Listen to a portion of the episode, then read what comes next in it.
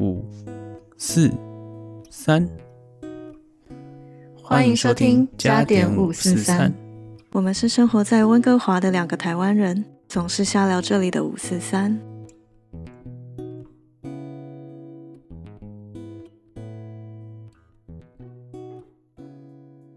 Yo, what's up? This is Johnny.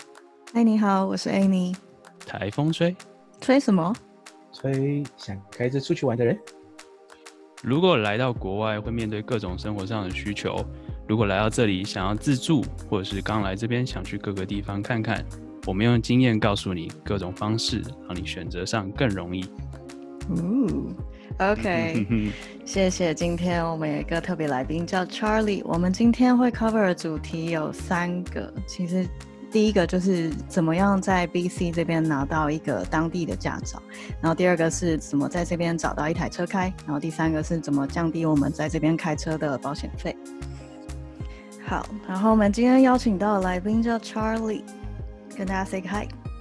Hello。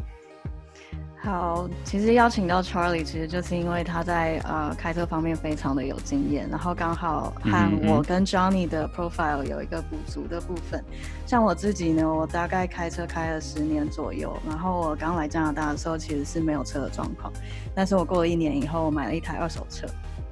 那 Charlie 你是怎么样？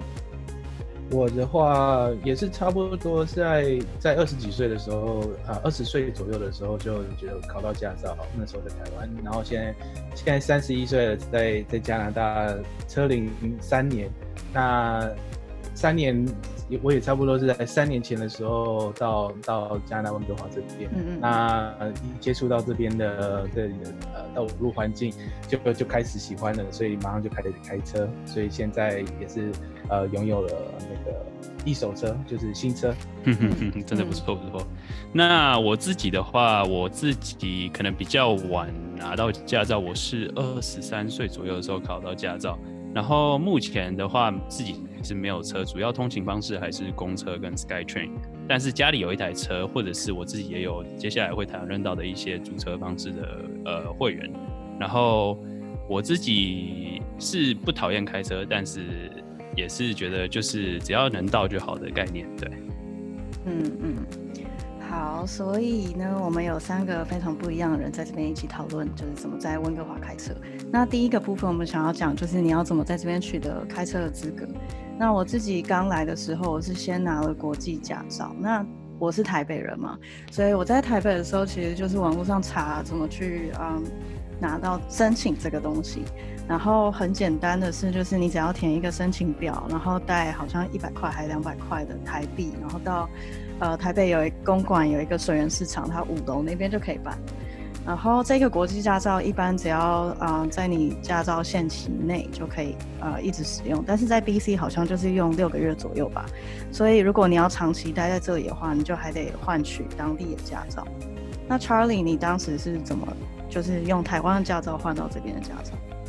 嗯，当时的话，我其实也有，就是有申请那个国际驾照，然后一方面有听听，就是这里在在这里的人有提到说，呃，台湾的本地驾照其实是可以直接更换成在呃温哥华，就是 BC 省这边的驾照。那更换更换方式的话，那个时候就是呃，一样是要到一样是要到到监理监理所，就是台湾那边在监理所去去申申请一个叫做无肇事证明的英文版。那这个东西很重要，那一定是要在在台湾的监理所才有办法去申请。那如果呃人已经来加拿大的话，可能就就需要请家人从台湾呃去去申请，然后然后寄过来寄过来温哥华这边。那接下来拿到了这一个无照日证明，来到了温哥华之后，呃下一个动作是呃他们需要被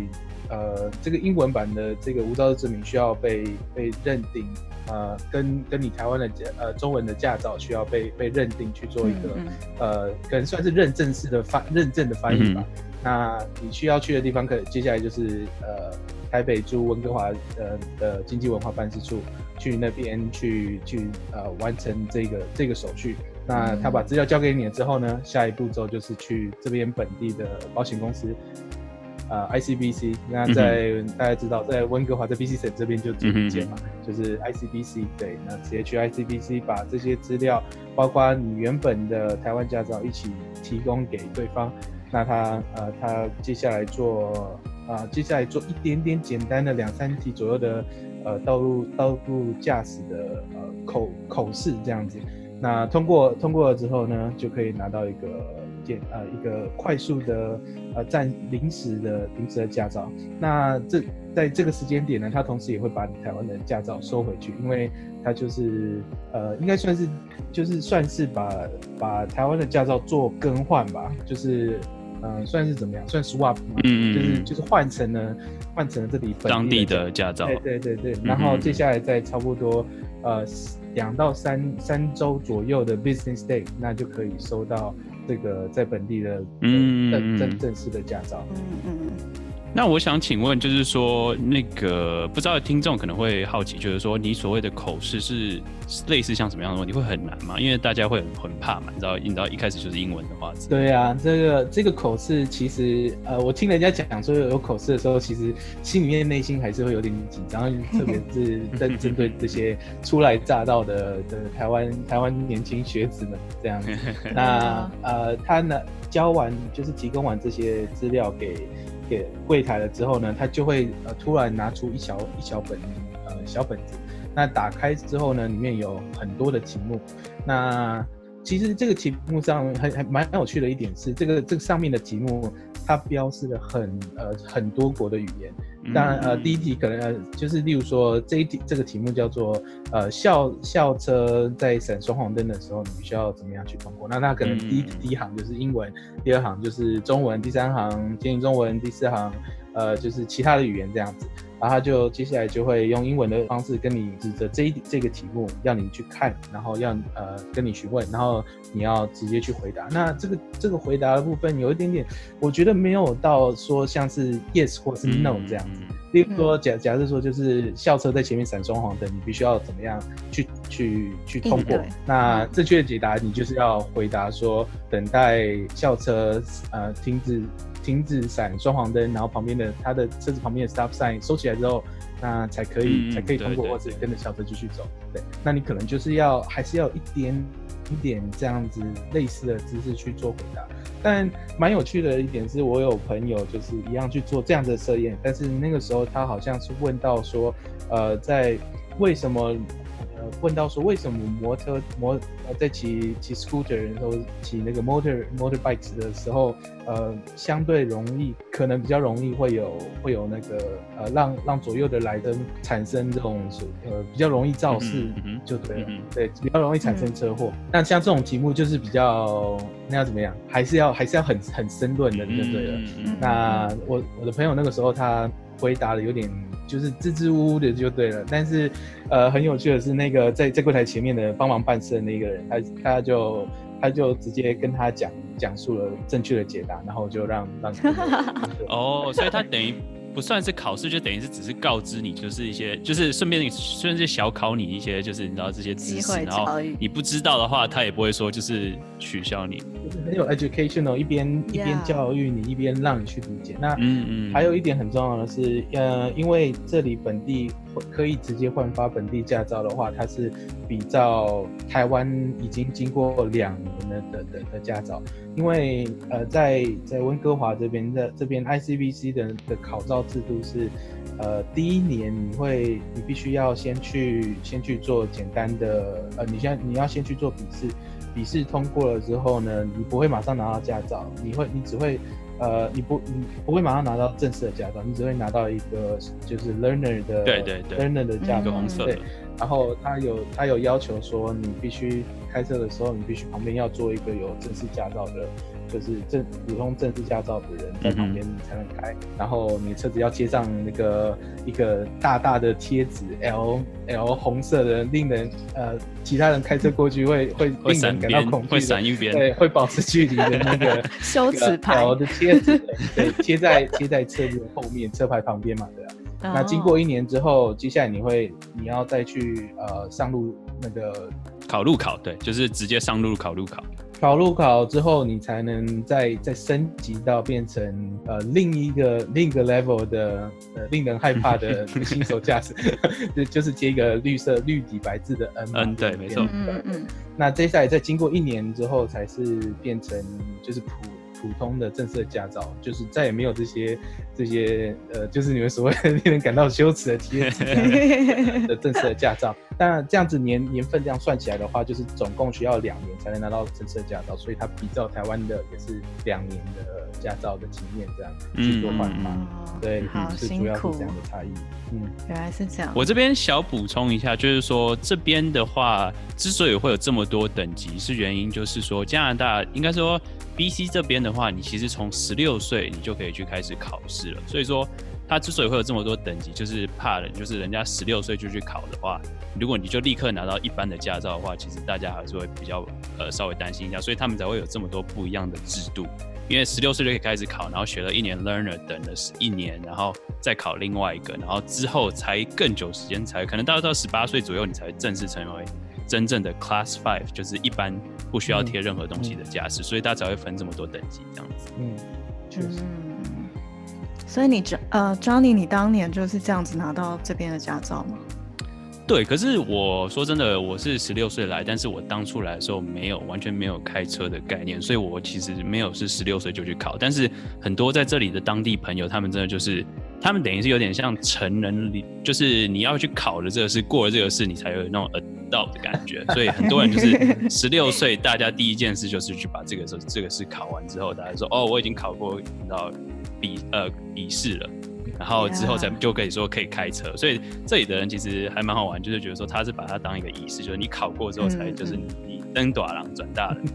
Yeah，那个年纪应该差不多高中吧，这样才可以载妹出去对差不多玩呢、就是你知道 这里很是很常去看电影，就是说高中毕业舞会的时候要邀请女生的时候，男生就是要开车去载人，所以那时候就要有驾照，所以他们很早就要开始准备。台湾你也也还蛮蛮类似的，就是台湾的话，一定要呃也在在某一个年纪，呃十七岁吧，是不是？十七岁呃呃十八岁考到驾照的时候，然后台湾还有分自排跟手牌嘛。那在台湾的时候，大家也会说，呃要要考的话，一定要直接考一个手牌驾照啊，比较比较厉害啊，可以对啊同时驾驶自拉风排又可以开开手牌，对啊，手牌又又称为那个呃一些一些呃驾驶的浪漫嘛，对不对？驾驶的浪漫。对啊，对啊，一些一些驾驶人的浪漫，喜欢、哦喜欢开车的人的浪漫，嗯所以就会说要要考一个手牌驾照。嗯虽然呃不知道后来在在在台湾后来呢呃实际上真的呃平常路上开的真的是开开手牌的人有多少，那个的那个实际的比例好像有点悬殊。对，但是但是呃我我这样说是说呃有有在台湾也是一样，就是有考到有考到驾照也算是一个对对自己或者是对对朋友的一个呃一个认证吧，一个对，就是让朋友知道说我有我有开车能力，我爸爸在载人出去玩，载朋友出去玩，嗯，了解，对，载谁出去玩，对啊，我我我也我个人也感觉在在在加拿大也是，对啊对啊，大家多多少少都会有这个同样的想法，就觉得说这真的是一个你知道转大人的第一步。没错，移动的自由。而且特别是针对说在温哥华这边，如没有呃，我有一点我有一个很深的感触，就是没有车几乎就等于没有脚，所以我我不知道我不知道你们 真的有能真的。有没有部分认同这样子的这样子超级认同。就是你知道会健康一点，就是你就要走比较多路，所以没有会稍微车很比较。健康，对没有身健康，但是没有脚，是吧？对啊，身体健康，但心理不健康。我记得我刚来的时候 买菜真的是背着大包小包走回家，超痛。的确，的确，这个的确是很大诱因，就是让人家觉得说，哦，在买菜真的是大包小包，从坐公车再走路再，然后真的是很累人。确实三五朋友，呃，以前的话没有，大家都没车，三五朋友是一起搭着公车转公车，或是转 Sky Train 来去去，比如说 Costco 或者是去、嗯啊、说到这个，我们当初小一一开始，我跟查理认识，乔乔也认识的时候，我们真的就是一团人坐公车去 Costco，然后再去买一堆东西，一堆一堆东西，然后坐上公车，再坐回坐回 Metro Town，然后再找再各奔东西。有一次我是我也是去呃 Costco 去买东西，那个时候我一样子还没有车，那。我买了东西之后，因为他们那边有有那种箱子嘛，就是嗯呃人家的东西挪下来的箱子可以拿来装，然后我就在上面装了一些东西，在上面在最上面顺便留了一份我的晚餐，就是呃 one dollar fifty cents 的的热狗加加饮料这样子。那拿上了公车，提上了公车的时候，那公车司机也在那边看着我说：“嗯，这是我的晚餐吗？” 啊，珍贵的回忆。感觉说他们这样也感觉出来说，他们可能平常不太容易去去见到说，就是人家去呃这样子的去呃用搭大众交通工具的方式去去去去买菜、去去运动这些个人的日常用品生生气用品这样子的感觉。对啊，对，感觉好像大家很多事情都是跟 Charlie 一起做的。我好像 BC 驾照也是 Charlie 帮带我去换的，很感谢你。对啊，然后哎啊，刚刚讲到那个考试的题目啊，我自己在考的时候，我是有嗯被考到那个红灯可以右转，就是跟台湾有一点不一样。嗯，对对对，这边算是这里的一个特色。其实我自己问了很多同事，尤其是我最近有一些英国呃英国来的同事，他们也是刚来不久，然后他就问问我说，这里为什么红灯的时候可以右转？然后因为其实，在台湾嘛，然后在就是他像在英国。他们都就是红灯就是要停，可是我们这边，但是美国就是有办法，就是你在红灯的时候，它没有限制你不能右转，但是就是要小心人行这样子。我觉得红灯右转这件事情真的是一个福音之一，你知道吗？福音。但这个便于说，在这种呃交通非常，就是交通和大众的这些驾驶的素养非常呃平均，还有还有素质。很高的的的地方可以可以使用，呃，因为一般一般而言，就是假设你没有鼻子，呃。很遵守的的交通规则，然后你去任意的去做红灯右转的话，那可能在那个那个地方，那个那个城市的那个肇事率可能就会就会很很显著的提升。的确，对啊。但是能够在在加拿大，在温哥华或者是在在美国一些城市，可以直接这样做到，让人开车的时候红灯右转，然后还有礼让行人，全部都都呃，在这些牵力之下去去去。去这样子右转的话，我觉得是是是很厉，是很厉害、很佩服的一件事情。对，素养真的蛮重要的。嗯嗯，我记得我好像有一次回台湾的时候，我就骑着机车，然后我就不小心看到红灯，我就好想右转，然后我就发现不行，我在台北，所以我就 吓到，你知道吗？这有点就是反文化冲击的那种感觉，返回去，然后反而啊不大习惯。对，好，还有另外一点，在开车的时候也是。呃，开车开车，大家开在路线上面嘛。那这边的 scooter motors 也是都是骑车，也是都走在线的正中间，然后前面后面就是有彼此的 gap 这样子。呃，这也是我觉得蛮特别的，蛮特别的一个景象。对，一开始也是不是很习惯。对啊。对。我这边再补充一个，就是说，呃，其实如果台湾刚来的，不管是想要打工度假，或者是反正只要你想要开车的话，都要注意，就是说。这边的 stop sign 是真的要 stop，而不是就是给你给你看好用。就是台湾可能有些真的就是它虽然有 stop sign，大家就是就直接开过去。我我觉得这个真的是非常的重要，就是呃 stop sign 还有另外一个就是倒过来的红色三角形，要这两个东西都非常的重要。然后平常在开车的时候，我们有有大有大马路跟小跟小跟小的线道。那假设如果你从大呃就是。这些从大马路转到小线道，或者从小线道转到大马路的这个这个顺序的前后，也必须要要很确实的掌握，以免说去去跟人家产生不必要的行车纠纷，或者是说呃去产生的这些道路上面的。的违规，对，那特别还有一个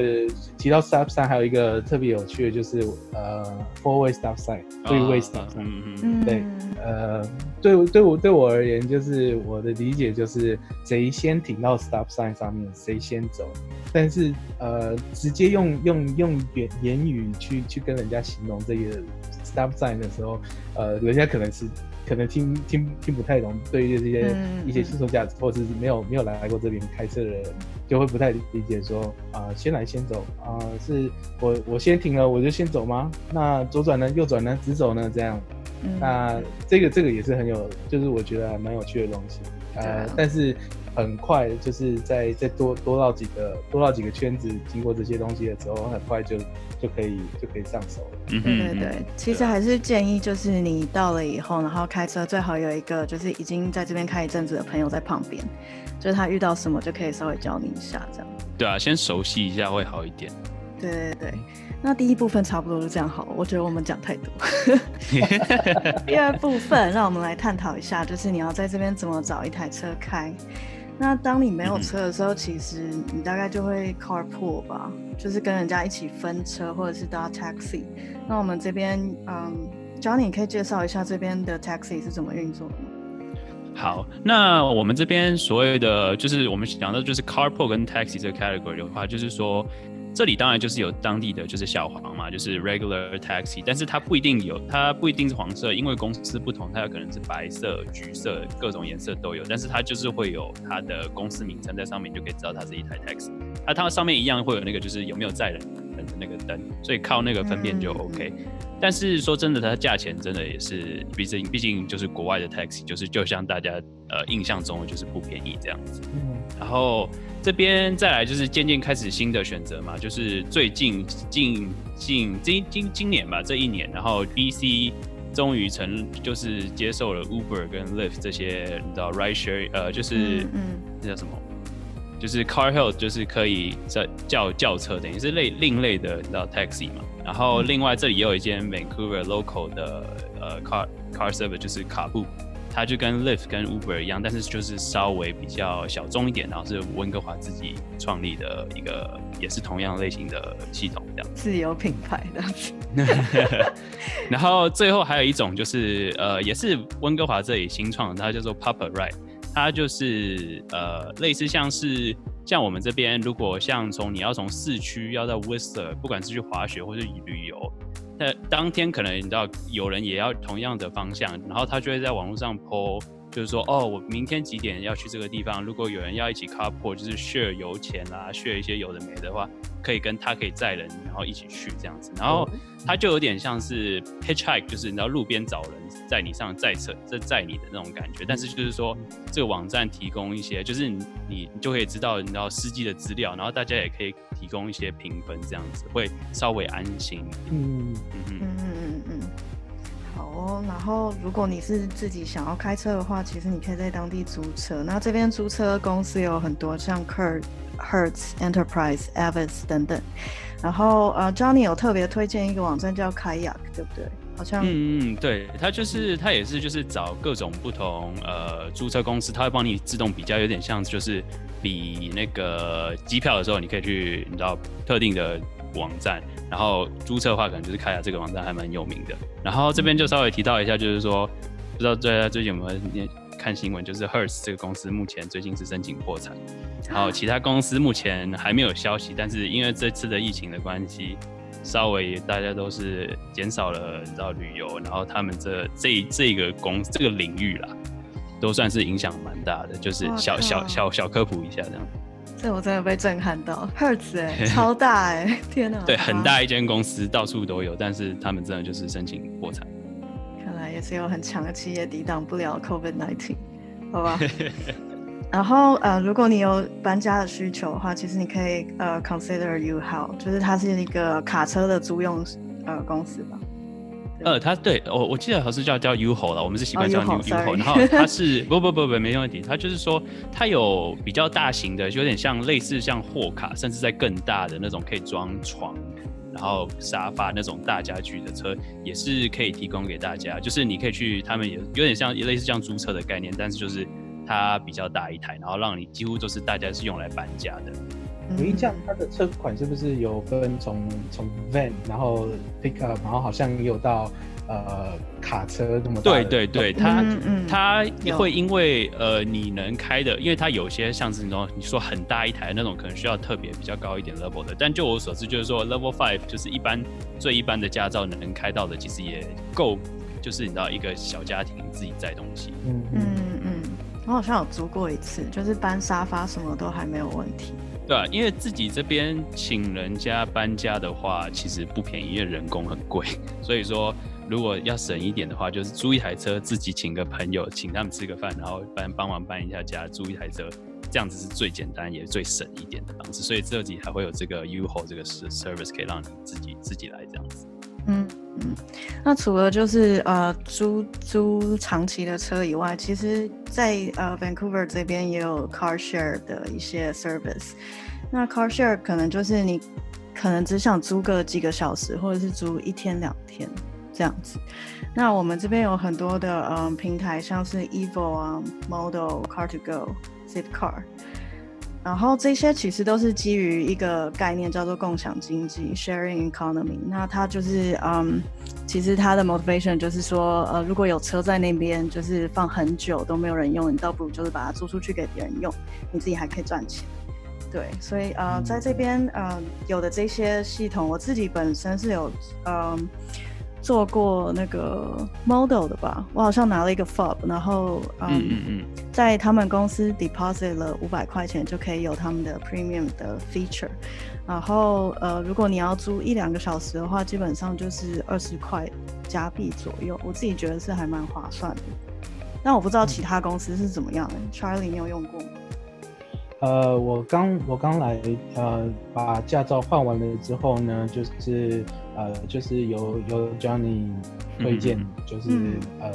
带我来了解说这些这些这种 car car sharing 的服务。那我第一个，我前面两个尝尝试过的就是呃，Evo 跟 Car2Go。那这这些这种经共享经济的的模式让我觉得非常惊艳。虽然呃，它就等于说现在台湾的那个。呃，租车租车公司所提供的那个 iRent，嗯，那就是对对啊，在在一块区域，在他们划定的一块区域里面，你随便用，呃，你随时随地都可以用 app，用手机 app 去，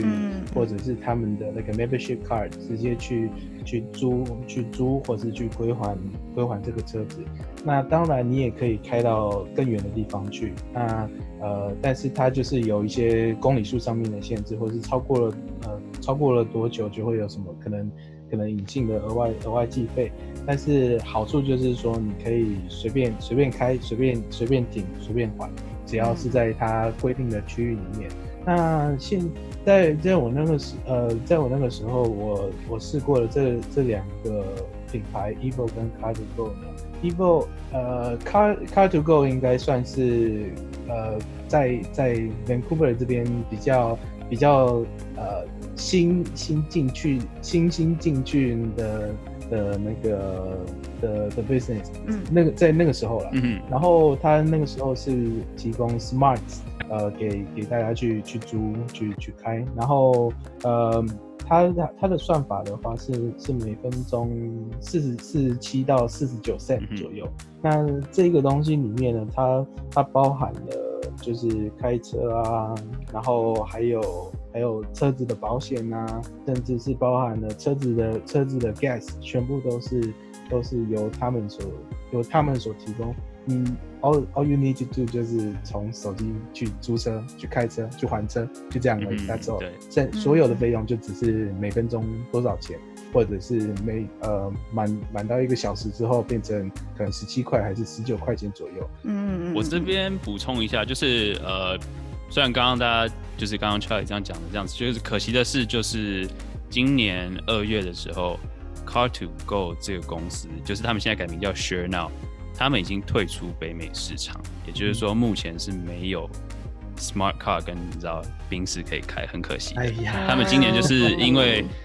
就由呃公司决定就退出北美，但是他们在欧洲还是有很多地方，所以说现在目前的话，然后再加上不好意思，刚刚有提到就是 Zip Car。它它也就是台湾好像也有 Zipcar 这个这个出租的地方，但是他们也是 Zipcar 目前是退出 BC，其他省还是有，所以说目前剩下的温哥华目前就是现在录音的当下，剩下的就是 Evo，Evo 是由 ICBC 旗下的一个分支，就是它其实有点算半政府嘛，就是它是 ICBC 保险公司旗下的一个 department，然后再来就是 Model，它是一个自己 Vancouver 开始的公司。那他们两个的差别就是说，Evo 就像刚刚查理说的，就是你随便租，然后随便停就可以，就是就只只算这这一小点，就等于它是就是 A 点开，B 点还，都可以。然后但是 Model 的话就稍微比较不一样，它是 A 点开车，但是你还车的时候一定还要在 A 点还车。嗯，然后他们两个各有优缺点，就是说 Evo 的话你可以随处随停，但是它的选车种类就是都是 Prius C，然后再加上它最后最近好像就是发现大家可能需要更更大一点，它就增加了 Prius V，就是比较大台一点的呃 Prius，但是还是 Prius 的车，所以他们有这两种车选择，但是很少选择，但是就是很方便，都是随处随停。那相较就是说 Model 虽然它是 A 点 A 点租 A 点还，但是它的车种类就会有非常非常不很多种，像是你要小车，它有 Prius 也有，然后大车大到 SUV，然后甚至 Pickup Truck 它都有，所以说两个都有各有好处。我自己个人两间公司都有它的 membership，然后呃可以就是说。呃，我其实就是用 Model 用来长途的，像去 Worcester 可能租那种车，然后 Evo 可能就是我今天要去当趟这样子。那如果有 membership 的话，是不是也是比较呃，也会得到相好像是有折扣嘛？是不是？对对，如果你是因为它是 ICBC 旗下的嘛，所以说你如果有签 ICBC、BCAA 的那些会员的话，它是有折扣的，没有错。Evo 的话，对，嗯嗯。然后他应该说，我这边的制作不好意思再补充一下，就是说，呃，虽然说这些共享经济呢，它是很便宜，然后也很方便，然后他们的其实说真的，他们就是现在很很到很现代化，那些 App 使用的都还算真的不错，但它也是有所谓它的缺点，就是说，因为你是跟其他人一起共享这台车，所以你知道，你不知道你上一个人。他有没有？你知道他可能去沙滩，或是去去哪里，然后很脏东西，然后直接上车，所以常常车子的干净度有点不一。所以你常常要找车的时候，你要选择一下。但是如果你没有车选，你也只有那台车选的话，你也就是很可惜，就你只只能那只有那用那台车开。而且这个车子，我记得呃，因为因为每个人都是租它，不一定每个人都是哪一通勤，不一定每个人就只是纯粹开到哪里去玩，所以也有的人会把它拿来做其他的 purpose，例如说搬家。例如说拿来装一些呃，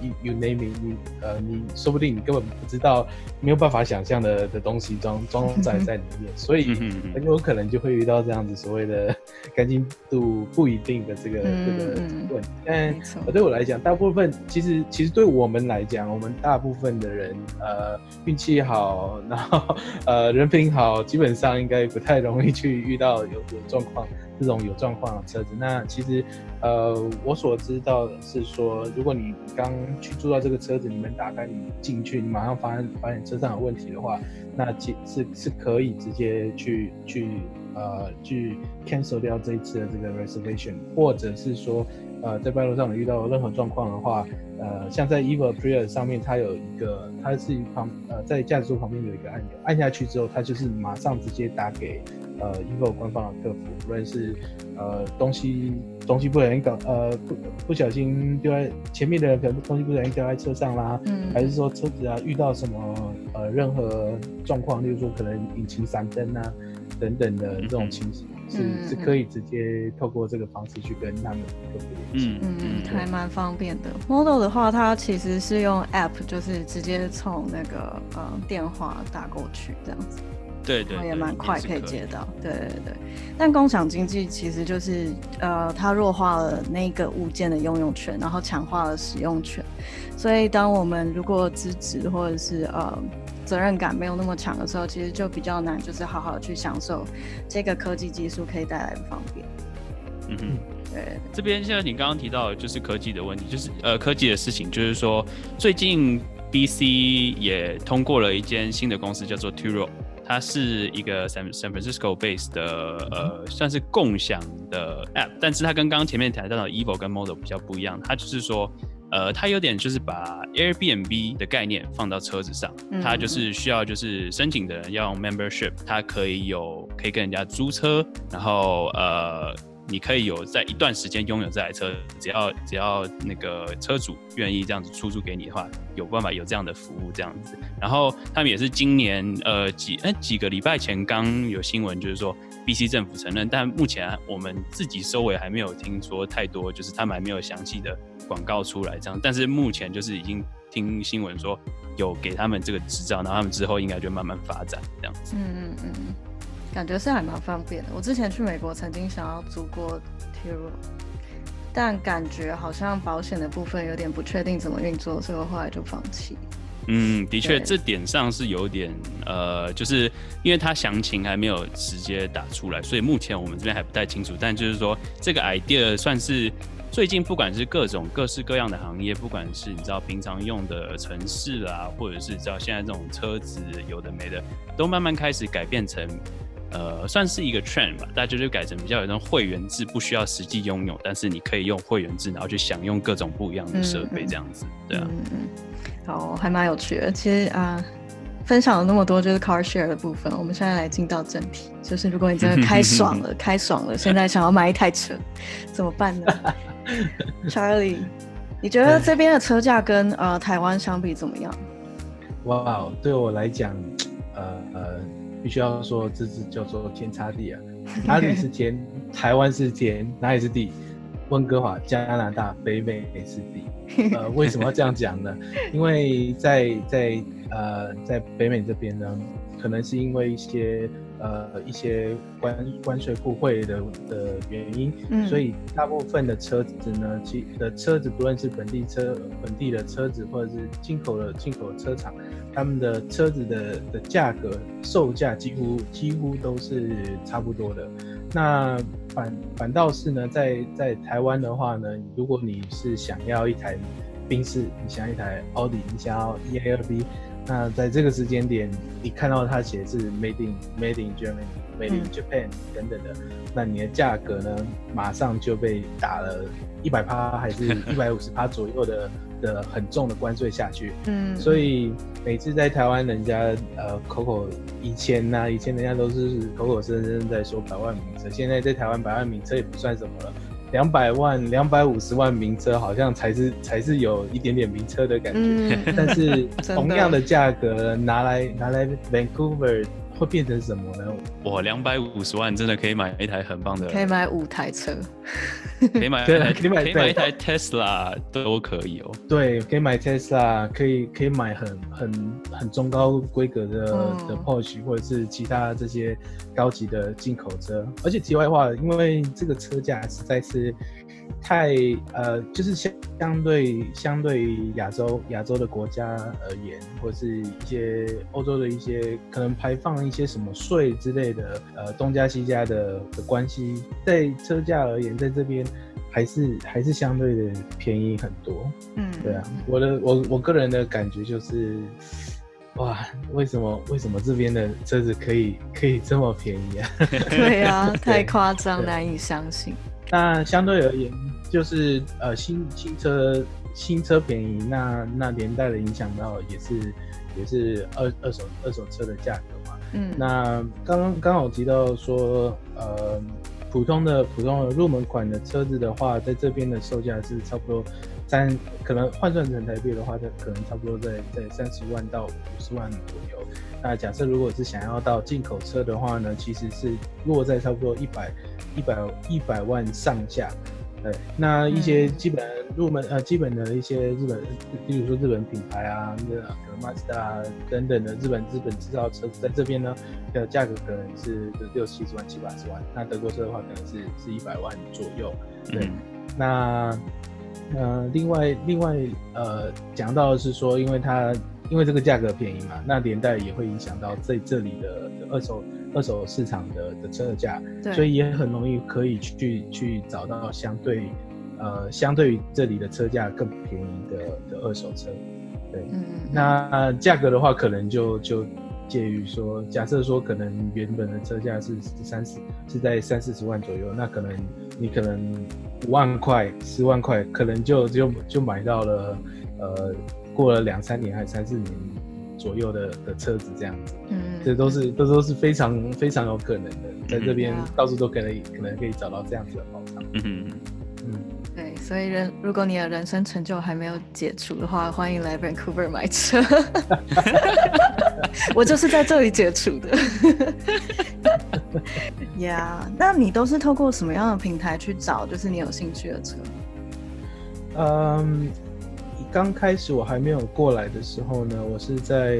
呃网网络上面有找到呃，像像北美有一个有名的网站叫做 Auto Trader，那它主要就是在提供说在某一个区域里面，呃，你想要找什么样车型、什么样的年式呢？它全部就是帮你分的，就是规划的很细，然后让你去去知道说这一本地的呃这些二手车或者是一部分的新车的价格。那车子的话呢，它也有可能是私人卖家，或者是或者是那种车商的卖的那种卖家，他也会在在上面详细的去去列出来。那除了这一种这种完全就只是卖车的地方之外呢，呃，这边本地的二手 second hand market 其实也有提供很多的，就是可以提供让你去去选购新车，呃。基本上都是二手车，选购二手车的的房的的机会。那我觉得蛮有趣的是说，连这边是连 Facebook Facebook 的 Marketplace 也可以提供，呃，也可以直接在上面去搜寻，呃，你你内心中梦幻的车款。没错。对，那二手二在这边的二手的的这些车车款的话，同样一样可以在这里的呃二手二手的的网站，就是说呃。Craigslist，嗯啊，一样可以，一样可以找到。那 Craigslist 的话是是一样是北美著名的这个二手二手或是算是呃或是新品被被被人家买下来，但是人家要转手的一个网站，对。就是你真的就是想要转售的话，它是一个不错的呃选择跟 platform 这样。对，所以 Facebook Marketplace、Craigslist，那另外可能还有 Kijiji 啊等等的这些二手二手交易网站都可以找到这些呃二手二手车贩卖的资讯。那其那另外一点呢，二手车贩卖买卖在这边其实比台湾来的简易的非常多。那简易的简易的部分呢，可能就只是说你跟这个人谈成了 deal，他把他把一些保险资料交给你，或者是呃，或者你们两个直接一起去这种呃，就是做一些 ICBC 保险相关业务的的 broker，呃，这个呃这个 broker 要要要怎么讲？就是虽然保险业务员吧，呃，业务员对这种。就是这种这种业务员去直接把这些资料简单的做处理之后，牌牌子领回来，车一挂上去，你的车子，你的车那那台车你就可以直接开走了，并没有像台湾有那个有有有监理所，你必须要再开过去，把呃什么排气检验啊，车外观检验啊，呃内装检验啊，有没有符合有没有符合原厂等等等等这些呃繁杂规定，完全没有，这边就是。呃，你拿到了，你拿到了那些 paper，然后你拿到了新的车牌挂上去，钥匙拿了，人就走了。哦哦，就是这么的简单。这个就是在这里的二手车车市的，呃，跟台湾不太一样的地方。对，蛮方便的。所以买车其实基本上价格就没有那么高，而且甚至你可以用 lease 的方式，就是等于说你直接跟汽车公司算是租用大概一段时间，然后你用完那台车以后你就还回去这样。但是我对 Lease 比较不了解，就是他他是岳父吗？还是？呃，这个这个方案其实对我一开始对我来讲也是呃也是蛮新颖的，听到听到 Leasing，听到 Financing，因为因为在台湾而言，你知道买车的话，呃八九不离十就是就是现金，就是直接买断这样，或者是甚至是你有真的很很高额度的那个很高额度的那个信用卡的话，一笔就是直接全刷全全直接。直接买下来。那听到 leasing leasing 这种东西的话，呃，我用中文的解释的话，我会把它当成有点像是像是长租、长期租用的。嗯，对对对。但是不，呃，但是我个人又又觉得他不完全只是在跟人家租这台车，因为 leasing 呢是三年，他的他们的在如果是旧台湾对于长租的定义，可能就只是说。哦，那台车终究还是还是人家的。那我现在只是只是缴租金给人家，缴租金给人家，缴租金给人家。对，那台车不是我的，那我心里面就会觉得，哎，我在那现在开的还是不是我的车的那种 没有拥有的，没有没有那种归属感的感觉，坐在人家的车子那种感觉。但是呢，在这里本地的 leasing 他们做了一个还蛮有趣的解释，就是说，呃，你现在是用是用一个。一个一定的呃的利率的的方式，在在分期在购买这台车，所以你每个月每个礼或者是每个礼拜或者每两周去去缴这个钱给车商，那到到了 lease 的那个年限了之后呢，车商允诺用用那个呃那个剩，就是你缴完你缴缴之后的剩下的那个 market market price，就是嗯嗯呃未来的未来的市价，直接把你的车子买回去。嗯，如果用这样子的感觉去，如果我用这样子的 concept 去去理解 leasing 的话，可能台湾大部分台湾人心内心就不会有那么的那失落感。个失失落感，对，那种呃不不是拥有这个台车的这样子的感觉。嗯嗯嗯。哦，所以对另一方，所以大部分人呃在这里的呃，也不是说大部分，就是有一部分的人就对于说 leasing 其实他们是没有呃这种很强烈的抗抗拒或是、嗯或是反反感的感觉，反倒听说还也听说不少人是使用这个这个方案在在开在开车，在拥有拥有一台新车这样子。嗯嗯嗯，我有些朋友啊，他甚至太爱那台车，他在 lease 结束以后，就是还是决定继续拥有它，所以他就、哦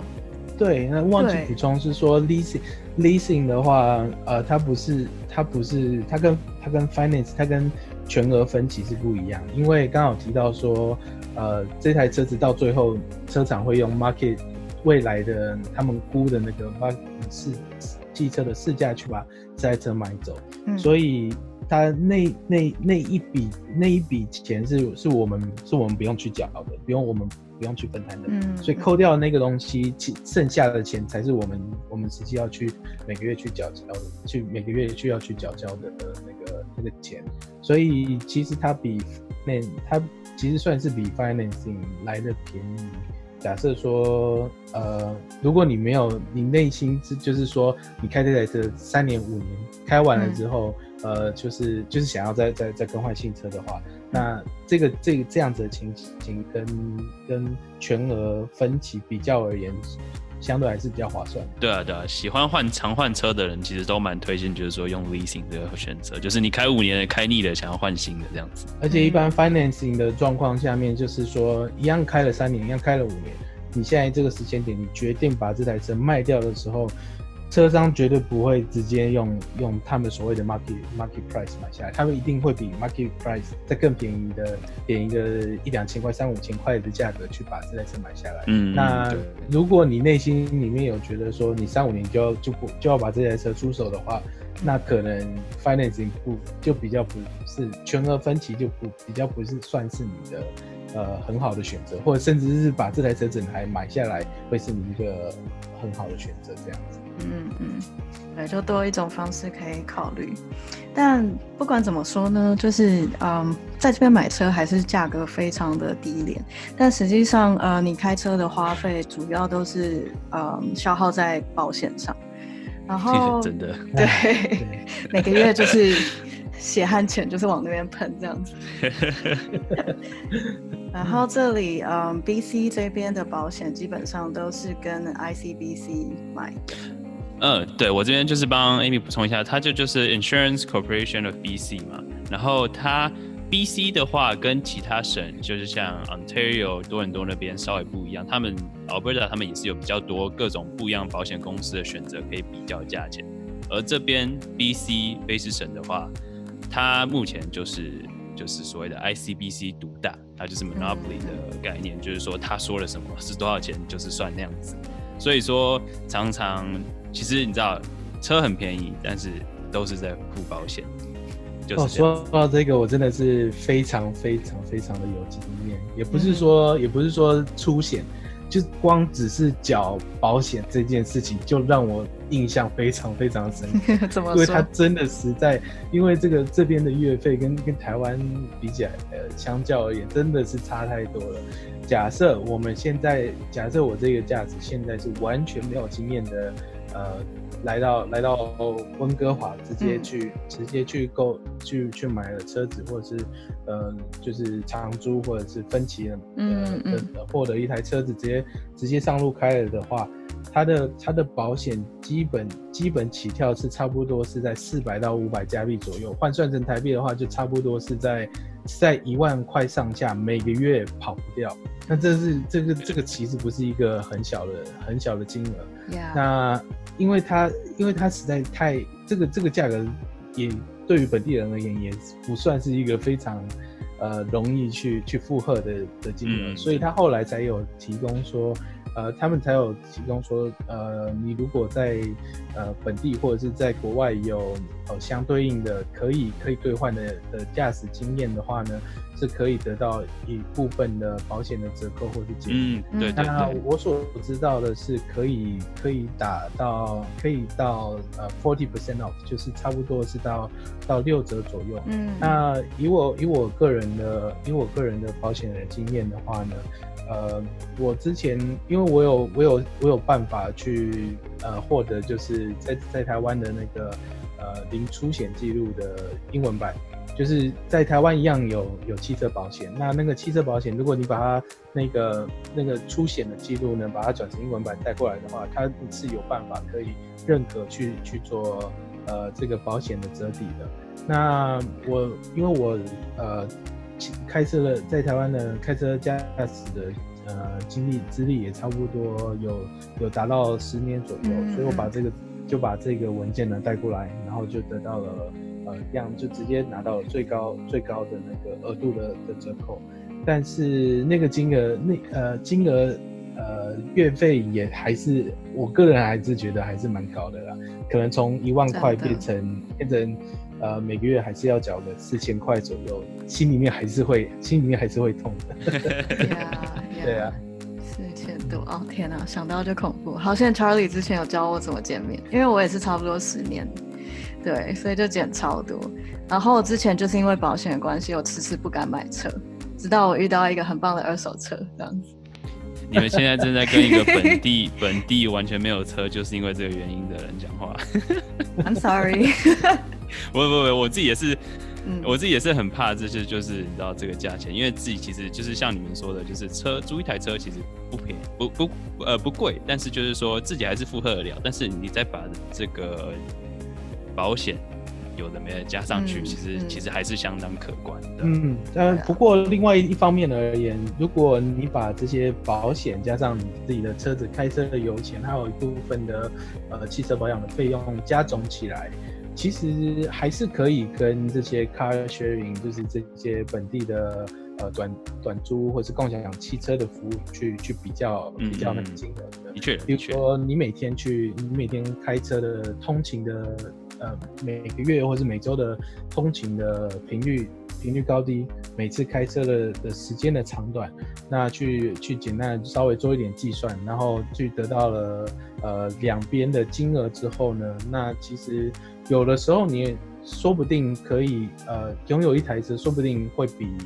呃，共共享共享汽汽车来的来的来的 economy，嗯，没错没也有，也是有这种可能存在的。对。那像我个人而言，因为我我是一个很喜欢开车的人，而且从从台湾来到这边，呃，